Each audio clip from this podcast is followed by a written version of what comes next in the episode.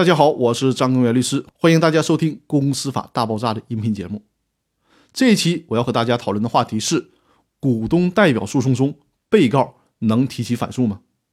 在最高人民法院起草公司法司法解释的过程当中，有一个争议非常大的问题，就是股东代表诉讼当中的被告能不能作为第三人的公司提起反诉？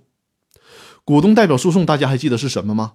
就是其他人侵害公司利益的时候。公司不去维权，没有办法，股东只能以自己的名义代替公司进行诉讼。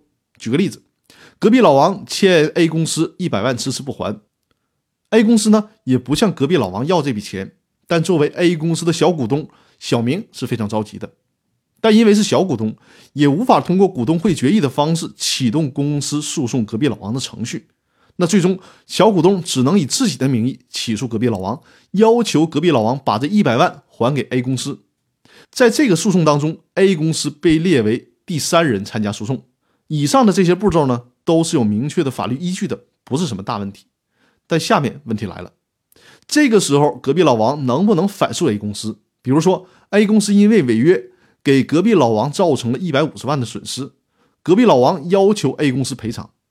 但按照这个音频开篇的时候我们介绍的这个程序，A 公司并不是股东代表诉讼的被告，而仅是该案件的第三人。那隔壁老王能否反诉第三人呢？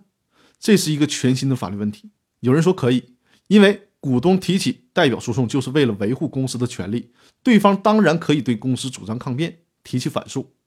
也有人反对，因为按照民事诉讼法，反诉是由被告对原告提起的，而股东代表诉讼当中的被告对公司提起的反诉，不是被告对原告提起的诉讼，而是被告对第三人提起的诉讼，因而。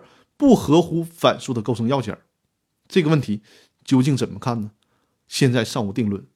按照刘俊海教授的观点，刘教授认为，鉴于股东代表诉讼的制度设计目的在于维护公司的利益，公司名义上是第三人，实质上应该是原告，所以刘俊海教授认为，被告可对作为第三人的公司提起反诉。坦率的讲，我自己对这个问题还没有想出一个明确的答案。这期讨论的节目也成了一道思考题。收听这期节目的您怎么认为呢？尤其是收听到这期节目的律师、法官朋友，如果你们在实践当中遇到过这样的问题，欢迎你们在留言区给我留言，分享一下你们的意见和经验。多谢。那好，那这一周的分享就到这里，我们下周继续。谢谢大家。